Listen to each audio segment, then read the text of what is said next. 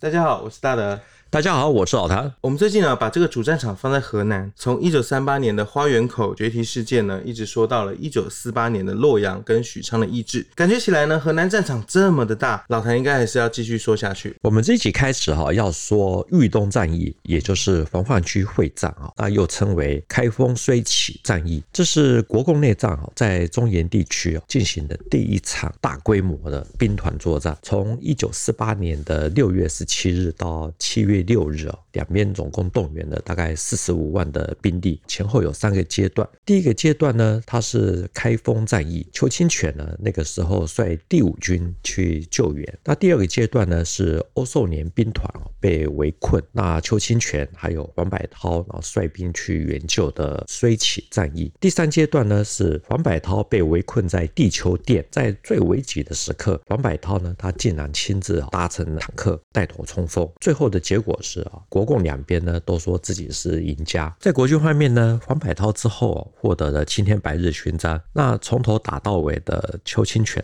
不但没有获得，还接到了统帅部问责的明码电报，甚至于连军事会议啊都不给他参加。所以邱清泉呢就请假三周，也被认为是种下的徐蚌会战。黄百韬他最后会在碾庄兵败自裁的重要的一个原因。另外呢，在这场大兵团的准决战的过程，国军调集重兵啊，本来要去救援兖州的黄百韬，他后来临时改去救援欧寿年兵团，所以在豫东战役期间，山东济南的南大门，也就是津浦县的兖州也丢了，所以济南也在豫东战役结束没有多久，在九月二十四日失守，随后就是徐蚌会战。所以呢，我们这一集啊，要从豫东战役的第一阶段开封的攻防开始说起。这样听起来呢，其实这是一场攸关国共谁上谁下的重要战役。但是呢，虽然这场战役出了青天白日勋章了，可是还是觉得说这个豫东战役哦，存在感非常低。我真的几乎没有什么听过，这到底是为什么？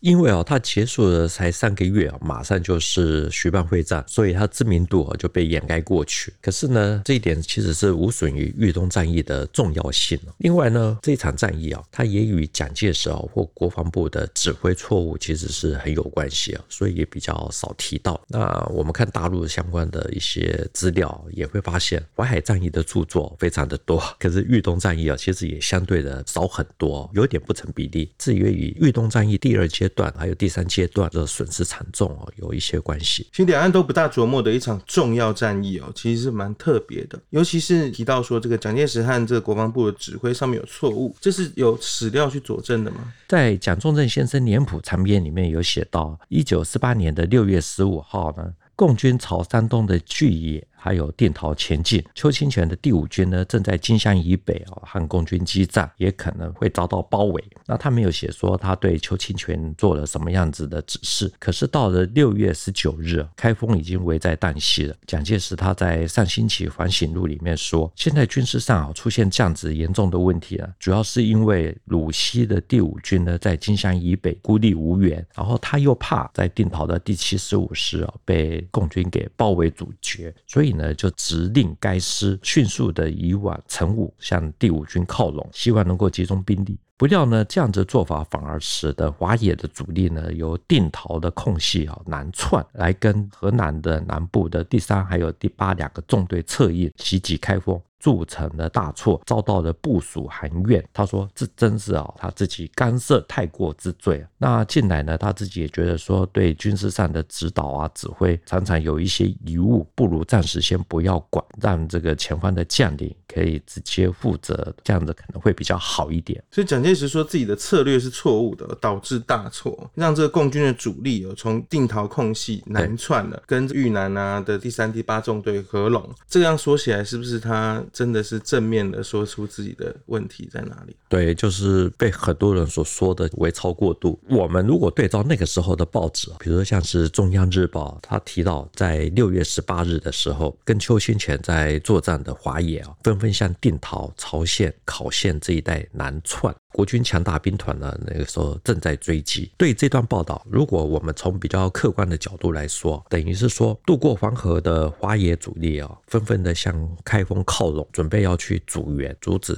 邱清泉第五军哦去救援开封。也就是说呢，邱清泉本来要率领的这个援军呢，一路是受阻，最终并没有救援成功。是。那开封战役的起因到底是什么？整个大背景啊，华野一开始设定的目标就是要围歼邱清泉的第五军。一九四八年的五月呢，华野先用少数的兵力啊，在豫东山丘附近地方叫做民权，在这边活动。那接着在五月二十四日啊，在河南许昌一带的三纵啊、八纵朝淮阳这个地方前进。为了要确保陇海铁路的交通，那个时候徐州陆军总部啊总司令顾祝同，他就命令整五军要邱清泉呢带领他们南下。邱清泉呢就是率领主力越过了陇海铁路，到了豫东。所以呢，这个时候豫东战役就要打了吗？呃，还没有。邱清泉的整五军呢，他南下以后呢，在黄河以北的华野一纵啊、四纵、六纵、十一纵两管啊，还有快速纵队等等，也在五月三十日起哦，由东口以北渡过了黄河，准备要围歼整五军。到了六月初呢，华野先头部队呢，已经到了山东定陶，陆总部呢，于是就命令沈承年的第七十五师，还有邱清泉的第五军回头北上阻击。打到了六月九号，整五军呢推进到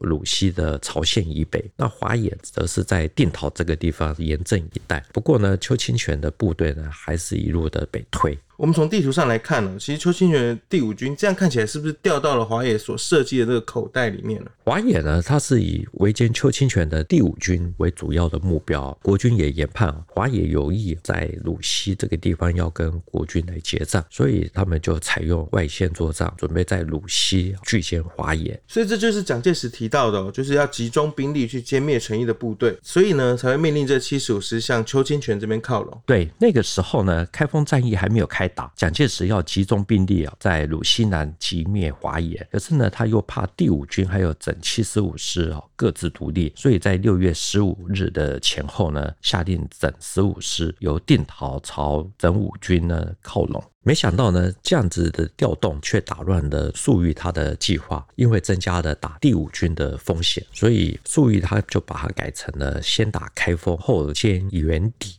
那这样子呢，就可以打乱国军企图要跟华野在鲁西南这边做决战的企图。那根据《开封战役资料选集》啊，它里面有一篇文章的说法，粟裕决定的这个时间点是在六月十五日的中午十二点。其实这样子听起来就有点阴错阳差。开封战役是大陆有一篇文章啊，是突破开封宋门战斗。这里面他也提到，三纵奉命北上，到了鲁西呢，要去参加围歼第五军的任务。结果他们到了六月十五日啊，就抵达了睢县、杞县这一带啊。这里呢，离开封只有一天的距离啊，所以他们接到了上级长官的命令，原先歼灭第五军的作战计划啊改变了，要他们三。纵还有八纵哦，采用奔袭的手段哦，直取开封。所以这就跟下棋一样哦，你我都是见招拆招啊。既然像鲁西南决战的意图，双方其实都很清楚，就是那我就不跟你玩了。那所以说粟裕他就改变了想法。那他的背后其实是不是还有别的原因呢？根据粟裕的说法，一开始是打第五军，可是呢，考虑到鲁西南，后来就是来了王柏涛的第二十五师啊，还有八十三师啊等等，再加上第五军本身就有两个师四个旅，那邱清泉呢还还可以指挥一个快速纵队，等于说呢，在鲁西南的军力。有九到十一个整编师啊，第五军的装备火力也不差，特别是他们的步炮协调其实也比较好一点。注意呢，他自己又评估自己手上的兵力啊，也不过只有六个纵队。那如果要打第五军呢，至少要动用到四到五个纵队，他就只剩下一到两个纵队啊，可以打阻援。那偏偏呢，这一带又都是平原地区，无险可守。如果三天五天没办法解决战斗，援兵一到，自己就会陷入了被动的局面。那整个战场呢，又距离黄河比较近，华野是背水作战哦，非常不利，这也是要考虑到的。我们打开地图来看哦，这个山东西南的定陶啊，跟金乡这一带啊，是在黄河以南。对，等于呢，它其实是没有足够的迂回空间的。如果打输了，过不了黄河，他们其实就会赔掉一切啊。是，所以呢，这个粟裕呢，他就改变了他的计划。对，这其实有点像是我们前面在说洛阳还有许昌战役的的时候，其实很多的战斗都是临时起意的，这也是我们一直在看国共内战啊，有时候要特别注意的。粟裕呢，他决定要先打开封，那理由还有一个就是说，因为开封是中原的重镇，蒋介石绝对要去救援。开封的守军呢又不是很多，能够去增援的国军主力啊，都在一百公里以外，阻援相对的很容易。在战场上，如果不能鲸吞哦，其实用蚕食的方式，一口一口慢慢吃掉，其实也是很容易的。对，当然呢，因为粟裕已经有了想法，可是他的兵力啊，主要还是在鲁西南，还在跟邱清泉缠斗，所以对于由谁来打开封啊，粟裕说他预定要主攻的部队呢是三纵还有八纵，这两支纵队呢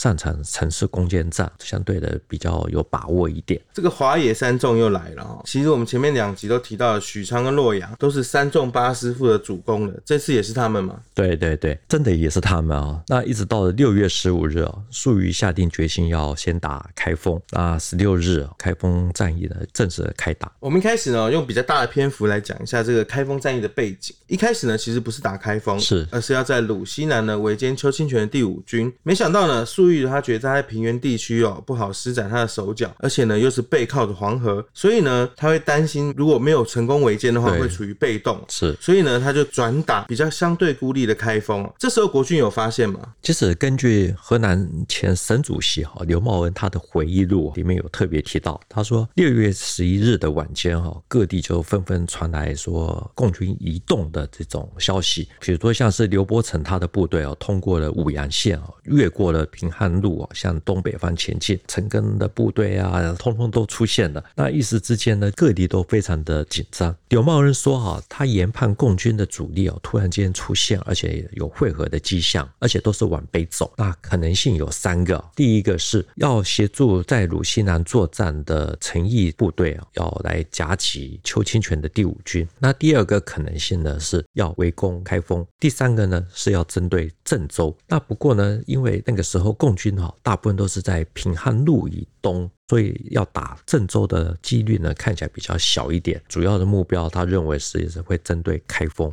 在六月十一号的时候，各地通报有共军调动的军情哦。那刘茂恩有做出什么处置吗？刘茂恩讲，在六月十二日凌晨三点，他向统帅部告急，请求迅速的增援。不过呢，得到的回电是说，以现在对共军的行动呢，还没办法确定，所以要他们呢，好好的用原有的兵力呢，固守待援。如果这个真的有来。打，只要能够坚守五天，各方的来军啊，一定可以跟你们在开封城内会面。为什么他特别提到说是坚守五天？因为能够来源的部队呢，都是在一百公里以外，所以至少需要五天。统帅部这样子回复呢，其实看起来判断也没有错误啊。因为粟裕也是到了六月十五日才决定要打开封。那如果任何一个城市都有风吹草动，一定要派援兵的话，那还真的需要两百个师哦，才足够应用。如果这个陆续收到这些情报没有错，其实刘茂恩应该是要采取行动。对，因为开封它其实是一个四十多万人人口的城市，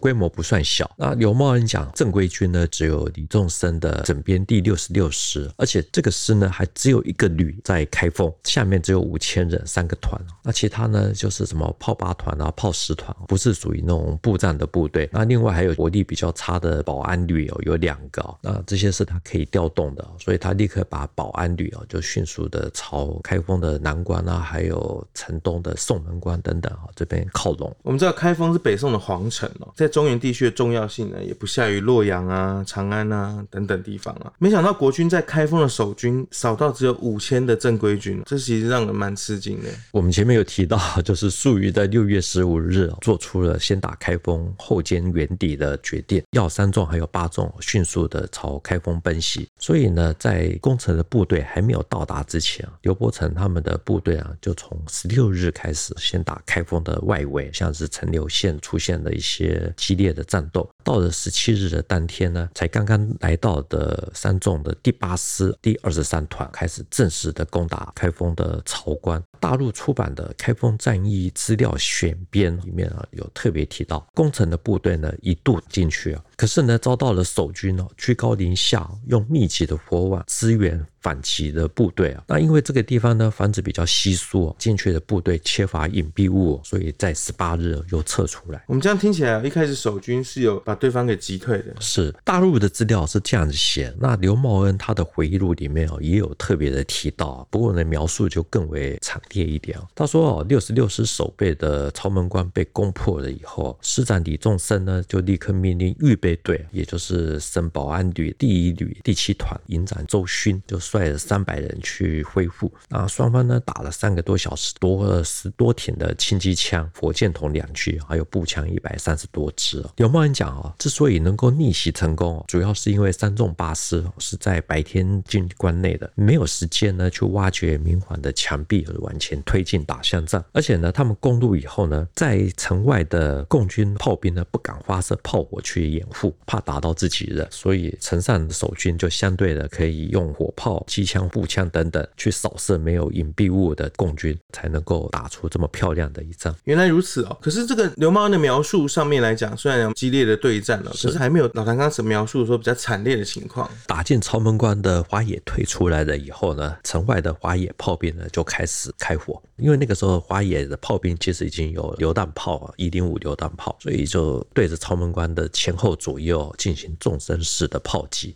等到停止轰射了以后，周勋呢，营长呢，就从瓦砾堆里面爬出来，遍体鳞伤。啊，紧接着呢，在他之后还有四十七个人爬了出来。那刘茂恩讲哦，这个时候李仲生师长备受感动，才命令城上的守兵准许他们呢用绳索把这四十八位官兵呢吊起来进入城内。所以听起来，共军是用优势的火力哦，把曹官打了一顿。对，因为那个时候开封的守军不多，战况告急。到了十八日的清晨，刘茂恩说他接到了蒋介石的电令，说开封被围啊，也限定了邱清泉啊、胡琏来增援，就希望好好的固守待援。可是我们知道，邱清泉这时候是在鲁西南，但还是要他赶快来驰援。对，刘茂恩也讲，第五军那个时候在金乡以北的地区啊，省成年的第七十五师啊，由定陶向成武推进，准备要跟第五军协力来堵击来犯的共军。那陈毅的部队呢，趁隙呢由定陶南窜。所以呢，我们很清楚的可以看得到，不管在六月十八日当天还是之前。啊，第七十五师的移动哦，都方便了华野主力穿越定陶，快速的进入到了豫东。所以哦，这我们就可以印证了这个蒋介石他说的那句话，他的这个策略上面是有问题的。那现在呢，其实应该是轮到救援的邱清泉要登场了。没有错，根据邱子敬所写的《民族战将邱清泉》啊这一本书，它里面有特别说，邱清泉是在六月十八日的下午接获了命令要驰援开封，他立刻停止北进，就从金乡、成武转向开封前进，可是呢，我们看地图就知道，华野这个时候已经穿越了定陶，等于说沿路阻击。特别是呢，华野还沿着旧黄河的堤防建筑工事。邱清泉就且战且走，一直到了二十二日啊，才抵达了南丰。开封也在这一天陷落。这样我们就懂了，这个蒋介石说的这个铸成大错，其实主要还是让这个华野的主力他通过了定陶，等于说他沿路就卡着邱清泉的援军的路线。不过呢，我们也知道说开封一开始他其实是有一度有打退这个华野三纵，那后来是怎么样被攻陷？在蒋介石哦决定要调动援军的当天晚间呢，也就是十八日的晚上，华野三纵还有他的第九师呢就攻打宋门，第八师打曹门，八纵的第二十三师呢就负责大小南门，二十二师打西门。那这样从深夜一直打到了十九日的凌晨，就陆续有部队啊进入了城内。那到了二十日啊，守军六十六师呢就退入了开封西北角的龙亭，在这边做最后的抵抗。开封最后的阵地哦，其实跟洛阳一样哦，都在西北角。老谭在洛阳战役那一集里面有讲到说，青年军二零六师做最后的抵抗哦，非常的惨烈。那开封呢，其实是十八、十九日被攻破，二十二日结束这场战役啊。最后的情况到底是怎么样？守开封的是整编第六十六师，他的师长是李仲生，湖南长沙人。他早年曾经进入南大学读机械工程系啊，那后来进入了黄埔军校九期。那蒋介石来台后来发表的《军人魂》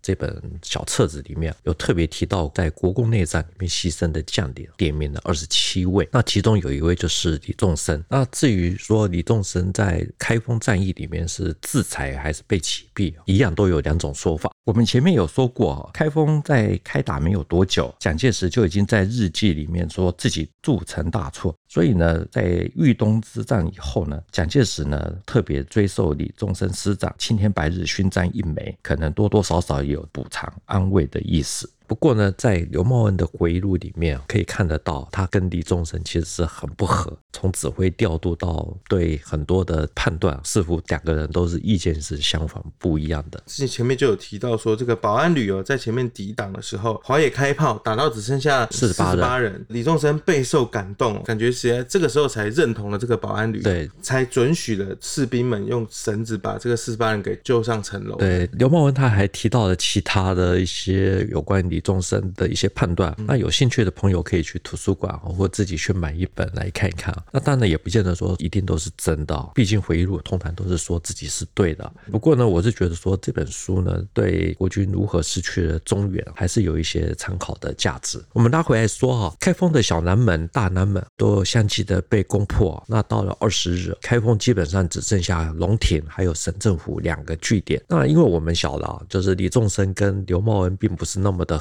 所以刘茂恩呢，他就守在省政府；李仲生呢，他的第六十六师负责的龙亭这个据点。那照这样听起来，部队分割开来，战力又会更加的薄弱。对。可是奇怪的是，省政府感觉是个办公楼，还可以作为据点来固守，其实也蛮特别的。河南省政府的位置啊，它原来是清朝的行宫。慈禧太后那个时候因为八国联军嘛，逃到了关中之后呢，回銮经过开封，还在这边住了几个月啊，所以这里的建筑啊，规模非常的宏大。二十日的下午两点啊，解放军已经数度的公路的省政府啊，可是都被打退啊。那到了晚间八点，攻势又起。那时候河南省政府只剩下办公大楼还有秘书办公室哦，这两个最后的据点。那刘茂恩讲，他那个时候乘着副官张天和没有注意的时候，把他的手枪，要想要自裁，那结果被他的三哥刘茂松还有其他的副官赶过来，把他的手枪给夺下，对他讲说，现在还不能承认失败啊，只是暂时的。势力还可以转移到其他的地方哈，再来留得青山在，不怕没柴烧。最后呢，就把他高高的举起来，就是冲出了神湖大楼，到了旁边的民宅躲藏起来。照他这样，刘茂恩自己的说法，其实他是被部下们架着抬出去的。是是是，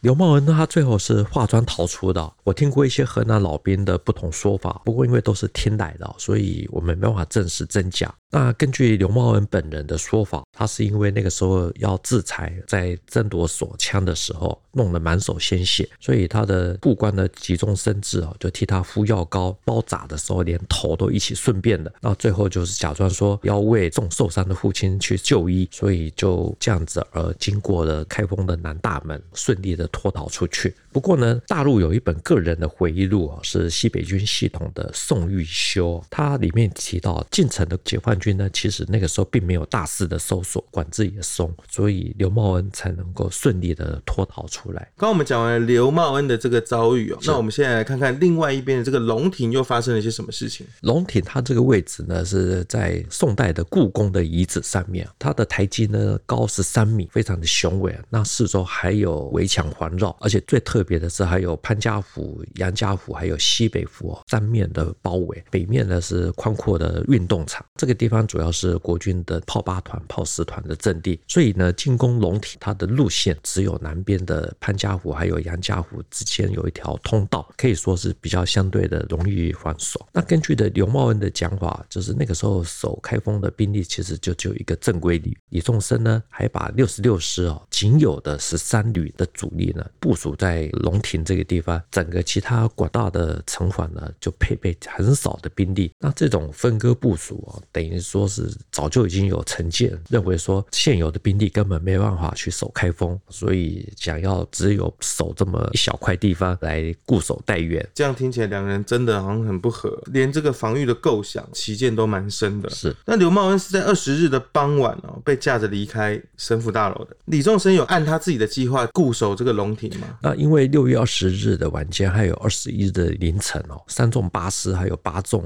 的一部分部队哦，从两个方向来打龙亭都没有成功。那到了六月二十一日的黄昏哦，三纵的炮兵指挥员把火炮推到了最前线，进行抵近的射击，攻占了龙亭的整编六十六师的师部，还有龙亭北边的华北运动场，也在二十二日的凌晨换下的武器。最后的时刻呢，李仲生还有个下面的这些正副旅长率的最后五百多人啊，想要突围，那李仲生就在突围的时候被击中过世。刚老谭提到这个李仲生是在突围的时候阵亡的，是。可是呢，其实有两种说法，说他是自裁，或者说是他是被击毙的。其实呢，就像是张灵甫、黄百韬跟邱清泉一样，两种说法都有。那这是怎么一回事？对于李仲生的阵亡，我个人是比较倾向于他是被击毙的，因为那个时候现场的人多，再加上刘茂恩他也是这样子说，因为他那个时候是河南省省主席，所以他一定有很多的人会跟他讲这一幕。他的书里面啊特别提到说，那个时候李仲生还有十三旅的旅长看到了末路已临，冲出了地下室向外逃跑。那周围呢都是共军，但旅长很快的就受伤被俘。李师长跑到了龙亭后面的时候，也被击中成人。妻子呢周黛西啊听到了消息，出来抚尸痛哭。其实，在那种劣势之下被围困，就算你再怎么英勇，其实还是有力难使啊。对，解放军呢是在二十二日正式拿下开封，因为这边也是军需物资的重要补给重地，所以就开始大量的搬运。那二十六日呢，整环军就撤出了。啊，邱清泉的第五军随后也进入了开封。那因为开封被围困的时候呢，在南京开会的，比如说像是国大代表啊，这些河南的政要人士啊，都曾经静坐。那蒋介石也信誓旦旦的保证说，绝对不会丢掉。之后周代西到了南京去哭诉哦，蒋介石可能是出于愧疚哦。在九月九日啊，追赠李仲生为中将啊，而且明令褒扬，说他率部奋战，身负重伤，壮烈殉职。所以我们看到褒扬令上面有写到说，李仲生他是身负重伤，壮烈殉职，所以很很明显的他其实是有受伤的。那这样子的说法，其实也是跟刘茂恩他的回忆录里面也比较相吻合。对对对。可是呢，整个开封战役的故事啊，还没有结束啊，因为开封失守震动了南京。那蒋介石那个时候呢，除了要求邱清泉啊率第五军继续的西进以外啊，还命令第六绥靖区的副司令欧寿年要率整编第七十二师还有七十五师啊向北进攻，要跟华野在开封这个地方决战。那到了六月二十六日的清晨，华野就撤出了开封，那一部分呢就隐蔽在睢县还有杞县这一带。当速度比较慢的欧寿年的兵团和邱清泉的兵团出现了一定的距离的时候，粟裕啊开始又决定对欧寿年兵团下手。这一段呢，我们在下一期要来说明。开封战役呢，把国共最关键的一段黄泛区会战的这个序幕拉开了。中原大地的这个最后争夺战其实是环环相扣的。接下来老谭呢会聊聊这个欧寿年的这个兵团哦，它到底发生了些什么事情。那我今天的节目呢就先进行到这边。谈兵读武，新闻历史的汇流处，军事是故事的主战场，只取一瓢饮，结合军事历史跟人文的节目。除了我们可以在 YouTube 上面给我们观看，欢迎大家呢在底下跟我们留言交流，也可以用 Podcast 收听哦。欢迎听众呢到 Apple Podcast 给我们留言跟五颗星的评价。再次谢谢老谭，谢谢大家，我们下礼拜见喽，拜拜，拜拜。